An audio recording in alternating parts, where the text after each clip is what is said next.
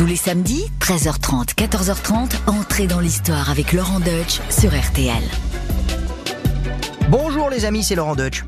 Si je vous dis qu'il nous a appris ce qu'était le bien et le mal, rien que ça, que sa pensée guide au quotidien beaucoup de nos actions, qu'il a été un prince au pays des pharaons, qu'il a renoncé à tout pour devenir le plus grand des rebelles de l'Antiquité, et qu'il est aussi le père des trois religions, qui le vénèrent comme celui qui a parlé directement avec Dieu.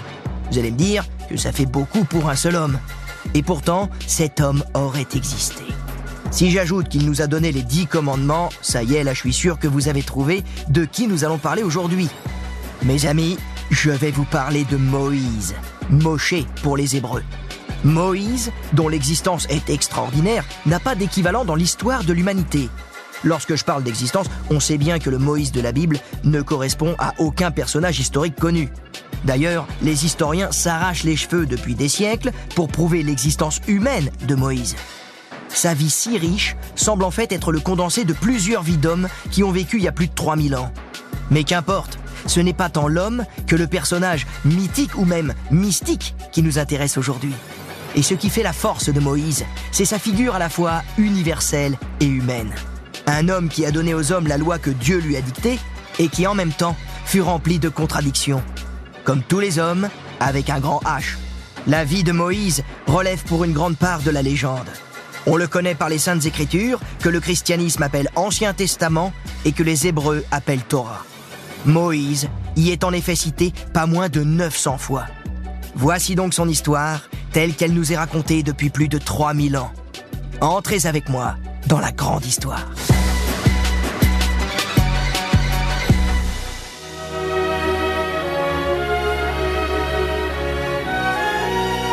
Commençons par un petit rappel d'histoire religieuse. La Torah constitue le cœur de la Bible hébraïque. Elle comprend cinq livres, d'où son nom de Pentateuque. Vous avez donc la Genèse, l'Exode, le Lévitique, les Nombres et le Deutéronome. Ça va, vous suivez? Oui, c'est un petit peu compliqué, mais c'est normal parce que c'est toute l'histoire du monde qui y est racontée. De la création de l'univers à la mort de Moïse qui apparaît dans le deuxième livre, l'Exode.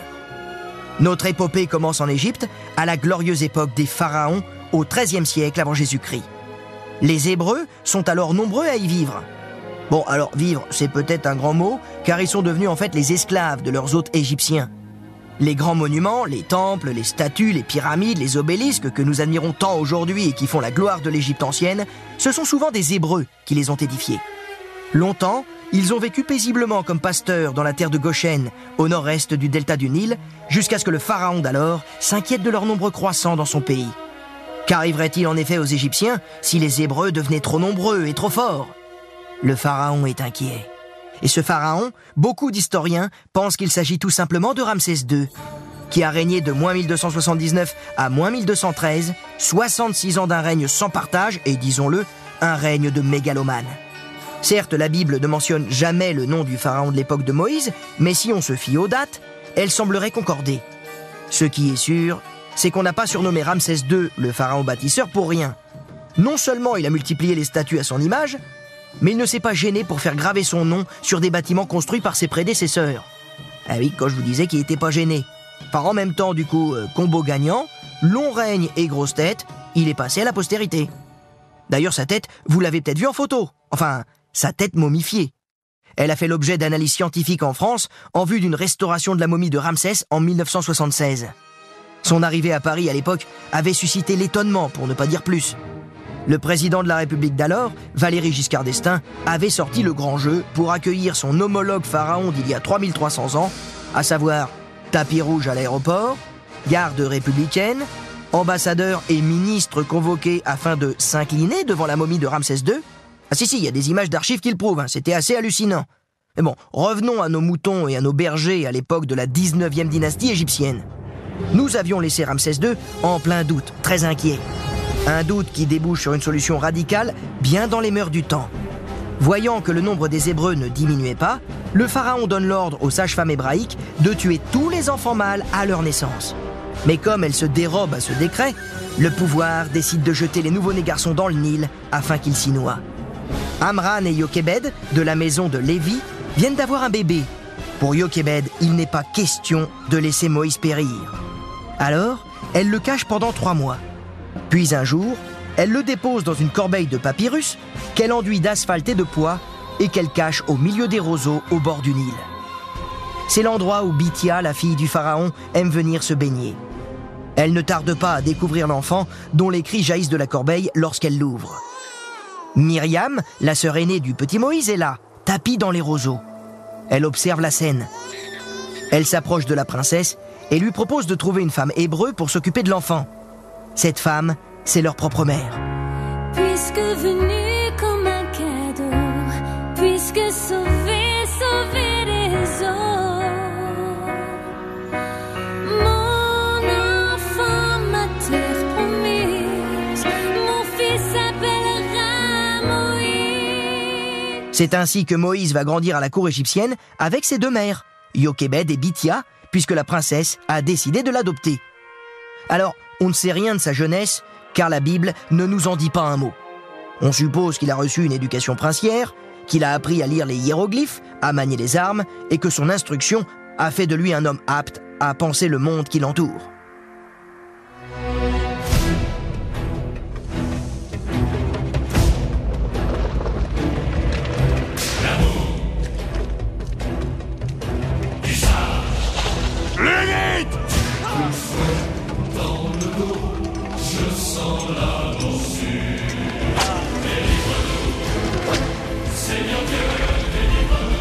Même s'il ignore probablement ses origines, Moïse n'est pas insensible au sort qui est fait au peuple hébreu. Un jour qu'il voit un officier égyptien frapper un ouvrier hébreu, il intervient dans la bagarre. Laisse ce pauvre homme Il tue l'Égyptien et dissimule son corps sous le sable. Mais il a été vu, et le Pharaon ne peut laisser le meurtre impuni. Moïse n'a alors pas d'autre choix que celui de s'enfuir. Lui qui avait jusqu'à présent connu les fastes de la vie princière, il devient un fugitif, un homme errant à travers les plaines, les montagnes et les déserts de l'Égypte. Et il part loin, très loin, au pays de Madian, dans la péninsule du Sinaï, à l'est du golfe d'Aqaba, au sud de la Palestine. Et un jour, alors qu'il s'est arrêté près d'un puits pour se reposer, il aide quelques jeunes femmes à abreuver leurs troupeaux. Rentrées chez elles, elles parlent à leur père Jéthro de leur rencontre. Celui-ci invite alors Moïse à partager le repas familial. Jéthro est un prêtre d'une tribu nomade du désert de Madian. La conversation s'engage alors entre les deux hommes. Une conversation que Moïse prolonge en parallèle avec l'une des sœurs, Sipora, qu'on appelle aussi Séphora. Vous devinez la suite? Elle devait sentir très bon parce que Moïse s'est trouvé une femme. Très vite, notre jeune couple va avoir deux fils, et la vie du jeune ménage est d'une parfaite banalité. Pendant que Séphora s'occupe de la maison, Moïse mène une vie de berger, faisant paître ses moutons dans le désert. Et c'est là qu'un jour, alors qu'il se trouve avec son troupeau sur le mont Horeb, également appelé Sinaï, que l'impensable se produit. Un buisson ardent attire son attention. Le buisson brûle, mais ne se consume pas. Soudain, la voix de Dieu sort du buisson et ordonne à Moïse Retire tes sandales de tes pieds, car le lieu où tu te tiens est une terre sainte. Il reçoit surtout la mission qui va occuper toute sa vie, retourner en Égypte, libérer son peuple et le mener dans un pays ruisselant de lait et de miel. Ce sont là les propres paroles divines. J'ai vu la misère de mon peuple en Égypte, et j'ai entendu son cri. Alors je suis descendu pour le délivrer de l'esclavage, et le conduire en terre promise, une terre qui ruisselle de lait et de miel. Et c'est auprès de Pharaon que maintenant je t'envoie. Mais Moïse, très curieux et non content d'entendre l'Éternel s'adresser à lui, entame la discussion. Qui suis-je pour aller trouver Pharaon et pour faire sortir d'Égypte les enfants d'Israël? Pour le rassurer, la voix lui apprend son nom en hébreu. YHWH. Je suis celui qui est. Qu'on a commodément traduit par Jéhovah ou Yahvé. Mais Moïse hésite encore. Euh, on le comprend un peu. Ça arrive pas tous les jours de parler à l'Éternel ou à un buisson. En plus, la tâche était pas mince.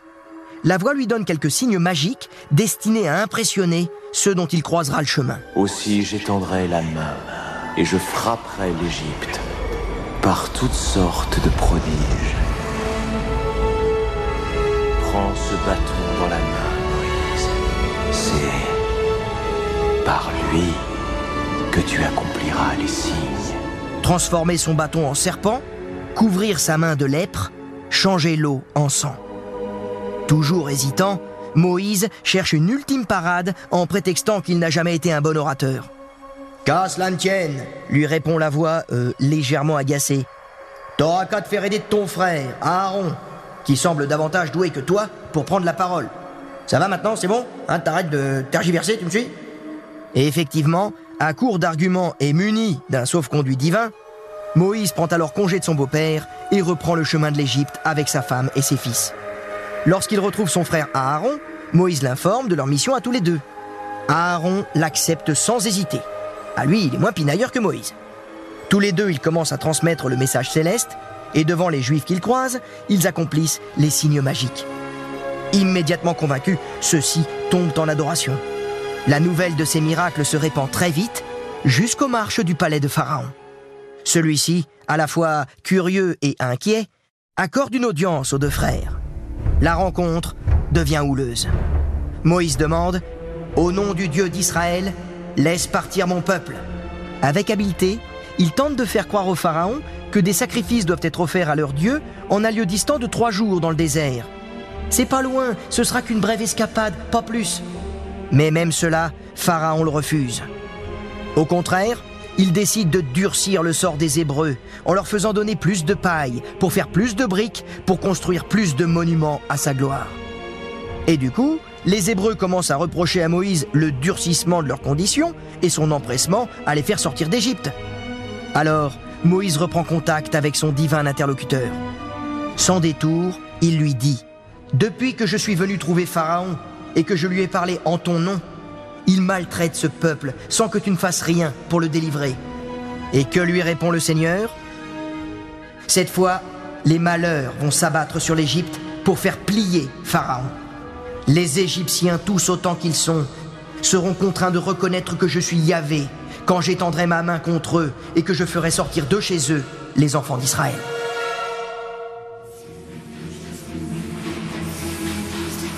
Mes amis, voici venu le temps des dix plaies d'Égypte.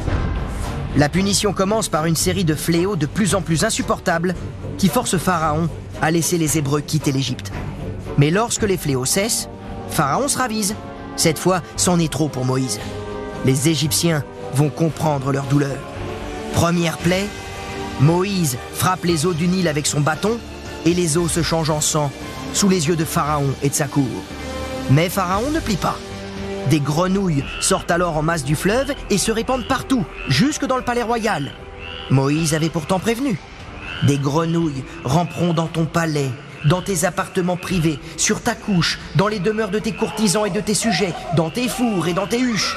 Mais comme les magiciens de Pharaon sont capables de reproduire ce genre de miracles néfastes, et donc de les combattre, Moïse monte en gamme. Et à ce petit jeu, il sera le plus fort. Le troisième fléau prend donc la forme d'une invasion de poux qui infeste hommes et animaux. Ah oui, là on dirait pas, mais l'invasion de poux, hein, je m'adresse à tous ceux qui ont des enfants qui reviennent de l'école, euh, c'est très vite épouvantable. Quand il y a des poux, c'est une vraie plaie d'Égypte. Mais Pharaon ne plie pas. Bon, ça en même temps, c'est sûr que si le gars il était rasé comme Yulbriner, les poux ça le touche pas.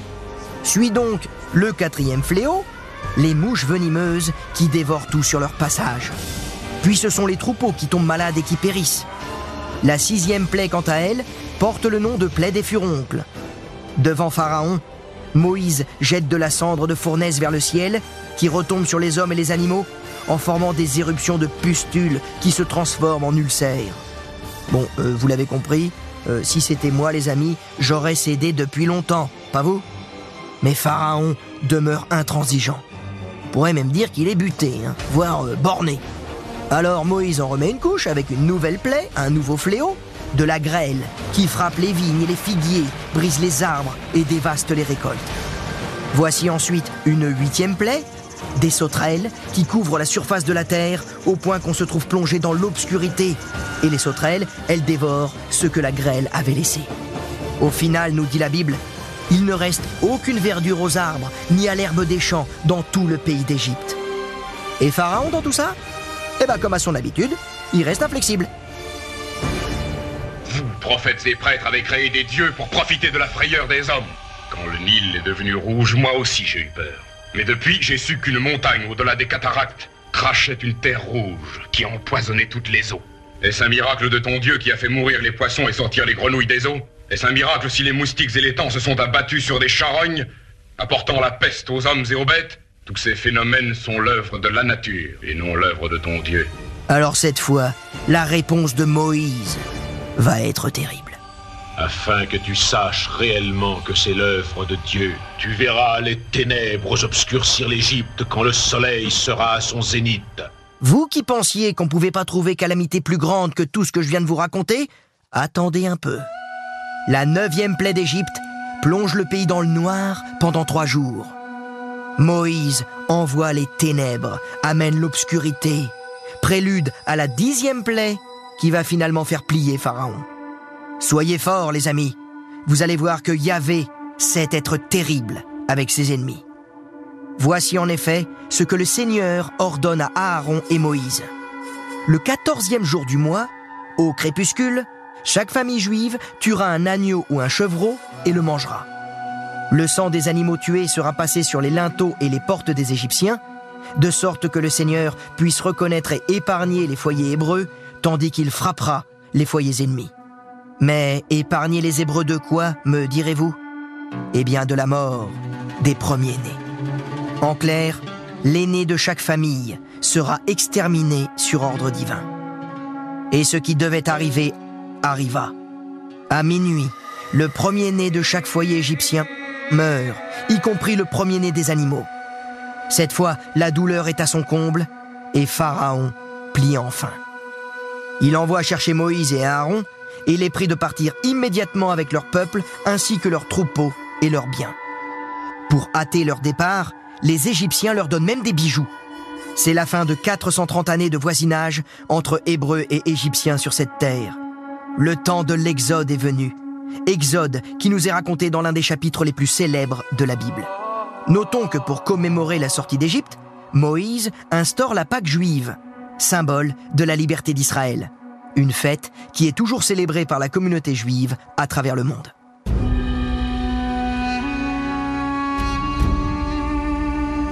Nous avons laissé Pharaon et son peuple en plein désespoir.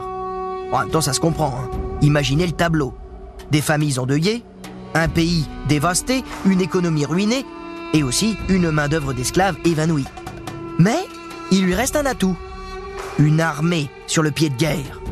Car Pharaon ne peut pas se considérer vaincu. Il veut sa revanche, il veut contre-attaquer. Alors il se renseigne un petit peu, et on lui apprend que les Hébreux ont pris le chemin de la terre promise, en direction de la mer des Joncs, qu'on confond souvent avec la mer Rouge. Une fois la traversée faite, ils seront de retour chez eux. Et ça, Pharaon ne le veut décidément pas. Alors, une idée macabre lui vient à l'esprit. Acculer les Hébreux à la mer, puis les noyer en lançant son armée sur leurs traces. Pour Pharaon, ça semble même une formalité que de détruire ce peuple d'esclaves en fuite. Mais ce qu'il oublie un petit peu trop facilement, c'est que les Hébreux ne manquent pas de soutien. En effet, Yahvé les précédait. Le jour sous la forme d'une colonne de nuée pour leur indiquer la route, et la nuit en la forme d'une colonne de feu pour les éclairer. Ça, c'est ce que nous raconte le livre de l'Exode. En clair, ils étaient visibles. Et du coup, Pharaon les rattrape. Et voilà que 600 chars se lancent à leur poursuite. Lorsque les Hébreux les voient arriver, ils crient à Moïse Manquait-il de tombeaux en Égypte pour que tu nous aies menés ici, mourir dans le désert? Rassemblez familles et troupeaux, il faut partir au plus vite. Pour aller où? Se le noyer dans la mer? Et c'est alors que le miracle se produit. Sur ordre du Seigneur, Moïse étend la main vers la mer, et un fort vent d'Est écarte alors les eaux. Vous avez sans doute vu le film Les Dix Commandements de Cécile B2000. Vous vous souvenez sans doute de Charlton Heston dans le rôle de Moïse, étendant les bras vers la mer. Hein Face à la mer, comme ça, là, comme dirait Calogero. Face à la mer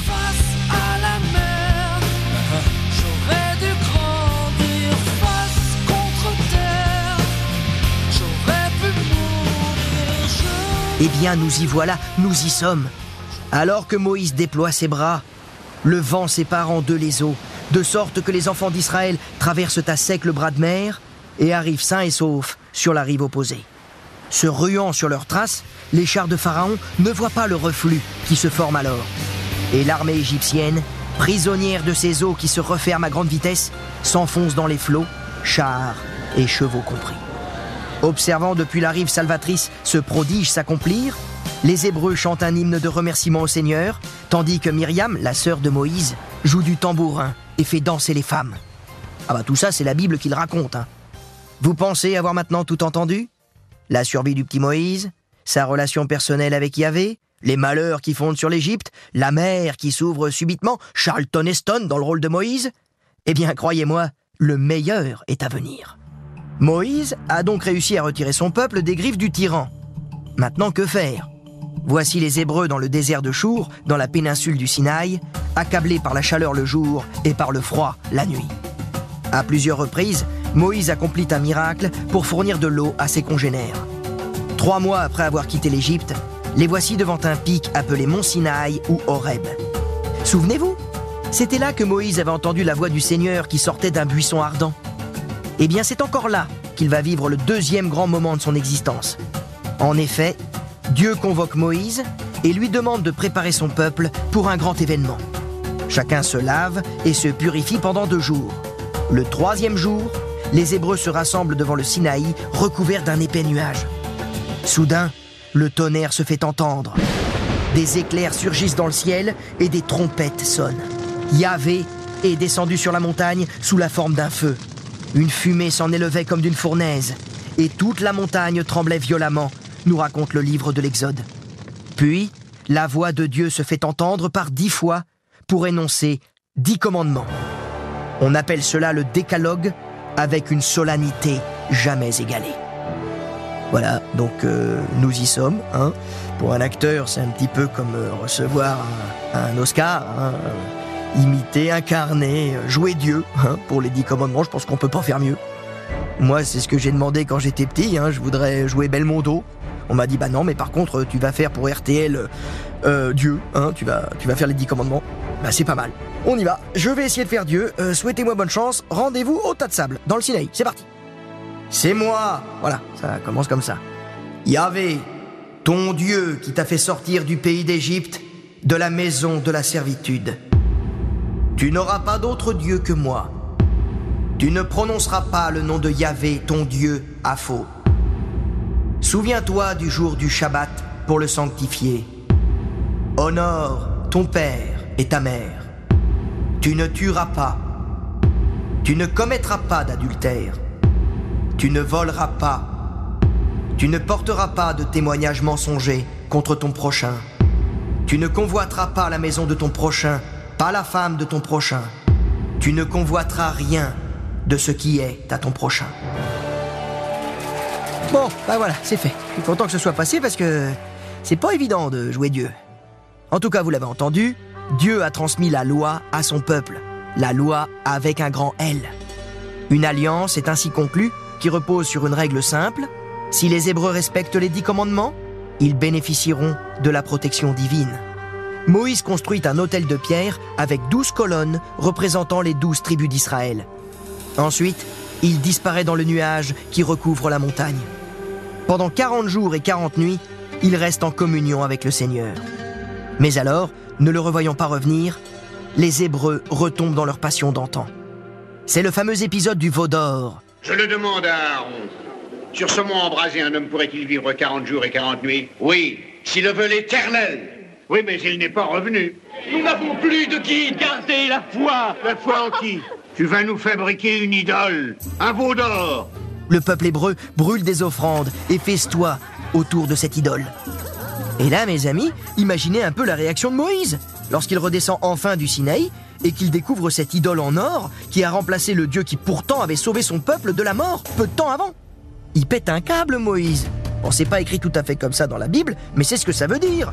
De colère, il jette le veau d'or dans un feu, il gronde son frère et repart sur la montagne. Il boude. Enfin, il boude. Il va surtout s'expliquer avec Yahvé.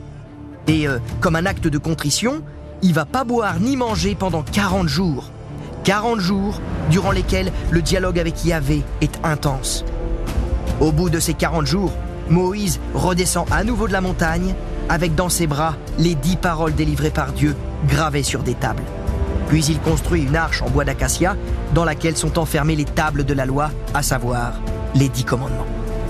Les Hébreux retournent dans le droit chemin, et on pourrait croire alors que tout va pour le mieux dans le meilleur des mondes possibles, comme le dira un jour Voltaire. Pourtant, malgré l'évidente sympathie de Yahvé pour les Hébreux, ceux-ci rechignent encore contre leur vie errante et misérable. Et puis, se donner de nouvelles règles aussi contraignantes, c'est renoncer à une forme de vie qui a été longtemps celle des Hébreux. Une vie plus facile, faite d'accommodement avec les principes. Ainsi, Moïse est de plus en plus critiqué, même par sa sœur Myriam et par son frère Aaron. Une révolte finit par éclater au sein même de leur tribu, celle des Lévis.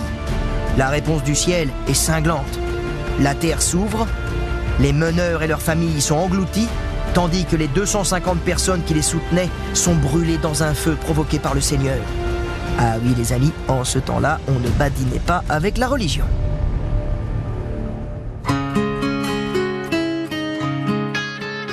« 40 ans ont passé.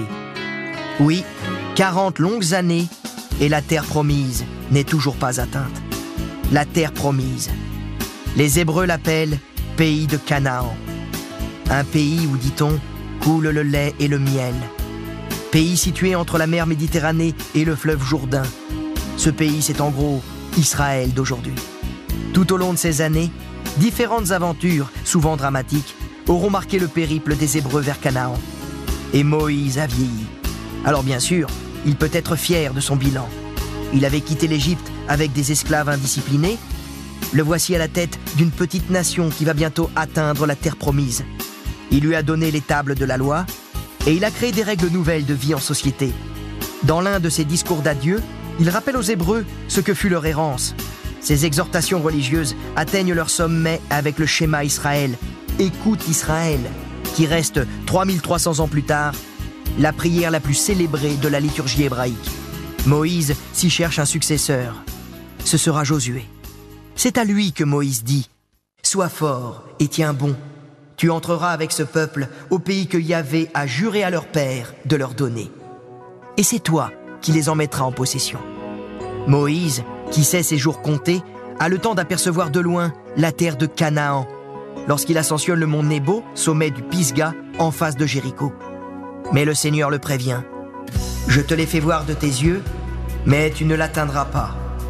Car Moïse, comme les Juifs de sa génération, a été puni par Yahvé pour avoir tardé à atteindre cette terre promise.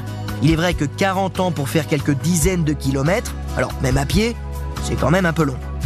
Mais que Dieu me pardonne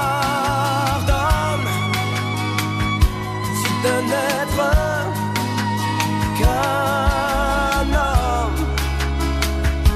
c'est ma peine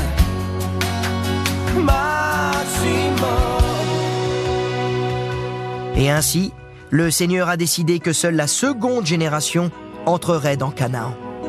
C'est à ce moment-là que Moïse meurt, à l'âge pharaonique, si vous me permettez l'expression, de 120 ans, si l'on en croit la Bible. C'est Yahvé lui-même qui se charge de l'enterrer, ce qui explique d'ailleurs pourquoi l'emplacement de son tombeau reste inconnu aujourd'hui. Ainsi soit-il. L'homme qui connaissait Yahvé face à face, selon la belle formule du Deutéronome, cet homme n'est plus. C'est ma peine maximum.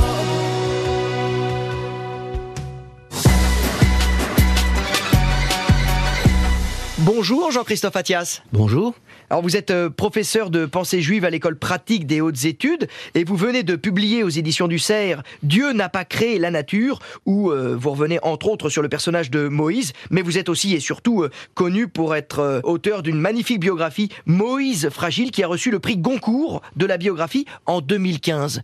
Alors euh, tout de suite, la question que j'ai envie de vous poser, c'était qui Moïse? C'était quoi? Il y a plusieurs personnages ou il a bel et bien existé tout seul? Alors, ça sera, c'est très difficile de répondre à cette question. En fait, on ne sait pas vraiment s'il a existé, s'il n'a pas existé. Difficile de trancher. Je pense que les, historiens restent très partagés. Alors, il est possible qu'effectivement, le personnage de Moïse tel qu'il apparaît dans la Bible soit en quelque sorte l'agrégation de plusieurs personnes, de plusieurs personnages euh, qui s'appelaient peut-être Moïse ou pas, euh, et qui ont servi à le construire. Hein, qui l'ont. Je pense que pour l'essentiel, Moïse, c'est plus qu'un symbole, hein, c'est une figure qui joue un rôle important dans l'histoire, mais essentiellement en tant que symbole. C'est-à-dire que tout ce qu'on a fait de Moïse, la manière dont on l'a représenté, je sais pas, il suffit d'aller au cinéma ou au musée, on voit des Moïse partout, euh, qui sont des figures très variées, très différentes les unes des autres, mais Moïse est très présent dans notre imaginaire, dans, dans la culture euh, universelle, que ce soit la culture de tradition chrétienne, la culture juive évidemment, et aussi en islam. Hein. Moïse est un personnage très important. Et Moïse sert en quelque sorte aux, différentes cultures euh, de support hein, à la création d'un personnage idéal. Ça peut être le législateur, ça peut être le prophète, ça peut être le chef de guerre, et ça peut être aussi le leader politique il recouvre tous euh, les visages en fonction de l'orientation qu'on a envie de donner à un message ou en tout cas une figure emblématique, à un chef. Euh, il peut être le gros costaud comme euh, le l'humble personnage. en gros, sa canne peut se transformer en épée et, inversement. Oui, absolument. D'ailleurs, ce qui est c'est déjà paradoxal dans le texte biblique, puisque c'est un personnage très fort, puissant, viril, brutal, un peu coléreux, et, parfois très désagréable, y compris avec son Dieu. C'est un dur, et en même temps, on nous dit que c'est l'homme le plus humble, qu'il ait jamais eu euh, euh, au sein du peuple d'Israël. Donc il y, a, il y a un personnage là très ambigu qui permet à chacun d'entre nous de se retrouver euh, et de se projeter. À la fois force et fragilité, il représente euh, le tout quelque part. C'est presque une phrase biblique, ça, euh, Moïse. Oui, parce qu'on a un petit peu tendance à focaliser l'attention sur les aspects du personnage fort, dur, parfois violent. Ah bah Charlton Heston dans le film, il est costaud quand même. Il est costaud, il est il y a du biceps. C'est un athlète, mais il y a un Moïse très différent. C'est le même en fait, c'est l'autre Moïse. Hein. Si vous voyez de près l'histoire du personnage, d'abord il n'est pas fait pour le job, hein, puisque c'est un prophète bègue, c'est pas terrible pour un pour un prophète d'être C'est Aaron qui cause à sa place. Et oui, déjà, et pour un leader, que d'être représenté immédiatement par son frère, c'est quand même très particulier. Et vous avez plein de, il est constamment en danger, euh, Moïse, il est constamment menacé de mort, et ce sont toujours des femmes qui le sauvent, hein, celles qui surveillent le couffin euh, sur le Nil, là où il est abandonné, euh, sa sœur, et puis sa sa sa mère adoptive. Bah, il y a toujours des femmes pour le sauver, y compris son épouse qui va le sauver de la mort lorsque Dieu essaye de le tuer pour une faute qu'il a commise. Bon, je rentre pas dans les détails, il faut regarder un petit peu de près les textes. Il y a cette dimension très fragile du personnage menacé de mort et pas vraiment taillé pour pour le, la mission qu'on lui euh, lui donne et puis finalement il n'achève pas sa mission puisqu'il meurt avant d'avoir pu faire entrer euh, le, le, peuple d'Israël, les Hébreux, euh, en terre de Canaan. Il y a chez le personnage jusqu'à des dimension euh, féminine, euh, il y a des moments où, alors il faut entrer vraiment dans le détail du texte, mais on s'en rend compte, dans le texte biblique, il y a des moments où Moïse parle de lui-même en termes féminins. Euh, alors évidemment, peut-être qu'il bégaye, peut-être qu'il se trompe. Il utilise un pronom personnel qui le désigne au féminin alors que c'est un homme. Et surtout, il se présente dans une mission très féminine, comme un père nourricier, comme quelqu'un qui aurait enfanté un peuple. Moïse assume en quelque sorte dans le texte biblique et dans les représentations qu'on en a eues, il assume une mission qui peut être caractérisée de maternelle, de féminine et qui en quelque sorte, les stéréotypes se confondent, finissent par disparaître, et c'est un personnage humain complet. Il est homme au sens universel du mot, à la fois masculin, et féminin. Et ça, ça, ça donne une dimension au personnage, une profondeur en quelque sorte, une complexité qui est tout à fait remarquable et qui finalement peut répondre à, à certaines de nos préoccupations, y compris les plus contemporaines, hein, où la différence des genres est un, est un sujet de débat. Et ça, c'est, me semble-t-il, une dimension du personnage qui peut être révélée, discutée et, et mise en valeur précisément aujourd'hui puisque ça correspond un peu, sinon à l'air du temps, en tout cas à certaines de nos interrogations. Ah bah écoutez, merci Jean-Christophe, c'était tout à fait passionnant. Et voilà, c'est fini pour aujourd'hui. Mais n'hésitez pas à retrouver d'autres épisodes d'entrée dans l'histoire sur le site rtl.fr et sur notre application. Et quant à moi, je vous retrouve la semaine prochaine pour d'autres surprises, d'autres aventures, d'autres personnages incroyables. En attendant, portez-vous bien et n'hésitez pas à vous abonner.